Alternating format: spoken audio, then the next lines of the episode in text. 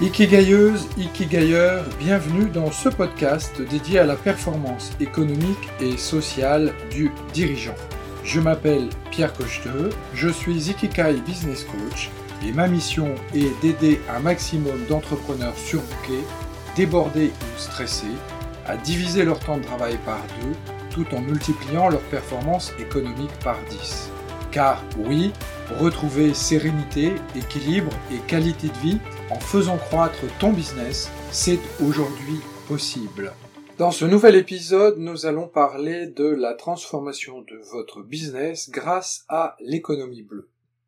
Comment un entrepreneur bienveillant, un ikigailleur, une ikigailleuse comme toi peut aujourd'hui assurer la pérennité de son entreprise tout en étant dans une démarche de développement durable? Et si le business model à suivre le plus rentable et le plus durable était celui qu'utilise déjà notre planète? L'économie bleue, inventée par Gunther Pauli, sera-t-elle le statut économique des entreprises de demain? J'en ai l'intime conviction.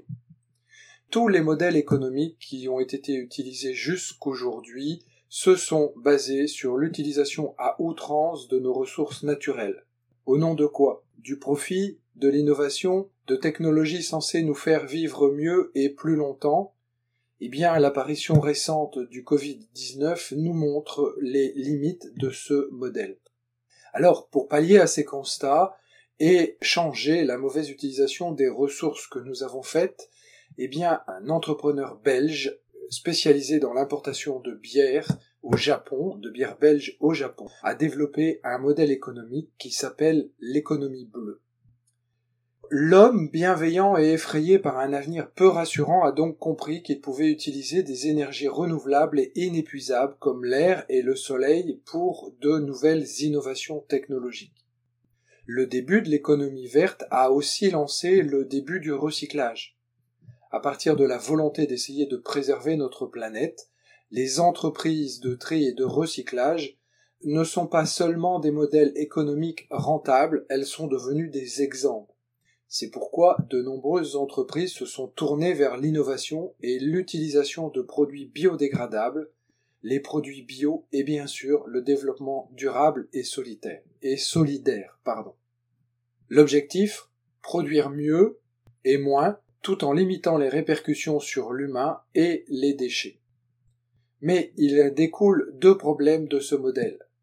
Il n'est pas forcément nécessaire de produire moins, la population ne cesse d'augmenter, donc produire moins signifie aussi priver une partie de la population de ressources.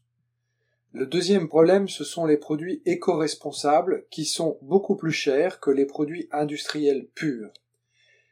Et en plus, certains de ces produits dits bio sont tout aussi nocifs pour l'environnement, puisque malgré leur production responsable, ils traversent la planète pour arriver sur nos étals.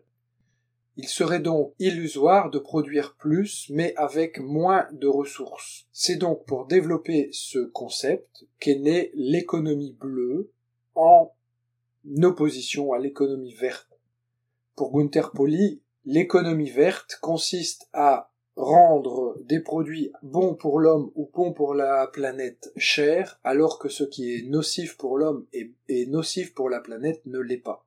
C'est pourquoi il a créé un nouveau modèle économique qu'il a appelé l'économie bleue, qui s'appuie sur le biomimétisme, c'est-à-dire sur la manière dont la nature réutilise tout ce qui est produit naturellement, et y compris les déchets. Les matières végétales naturelles telles que les feuilles tombées des arbres qui se dégradent naturellement pour nourrir le sol et produire de nouveaux arbres en est un exemple. La stratégie de l'économie bleue peut donc totalement s'aligner à votre business model et vous permettre par la même occasion de vous éloigner de l'économie dite rouge dans laquelle se situent vos concurrents. Le concept d'économie bleue nécessite avant tout de vous réaligner, de vous libérer des schémas classiques d'entreprise et de vous mettre en totale adéquation avec la volonté d'innover durablement même si une entreprise déjà existante depuis des années veut changer de cap et de vision, cela lui sera plus long et plus coûteux de migrer vers cette économie durable. Mais le jeu en vaut la chandelle. C'est pourquoi je vous recommande de vous intéresser à ce modèle d'économie bleue. Vous êtes peut-être passionné par la nature et ce qu'elle peut vous apporter crée pour vous un monde meilleur sans la détruire. Et si cela peut vous permettre en plus de développer votre entreprise, eh bien c'est tout un schéma qui est gagnant-gagnant. Je vous donne rendez-vous dans un nouveau podcast et si vous avez aimé celui-ci, je vous invite à le liker, à le partager largement autour de vous. Belle journée à vous, à tout bientôt pour un nouvel épisode.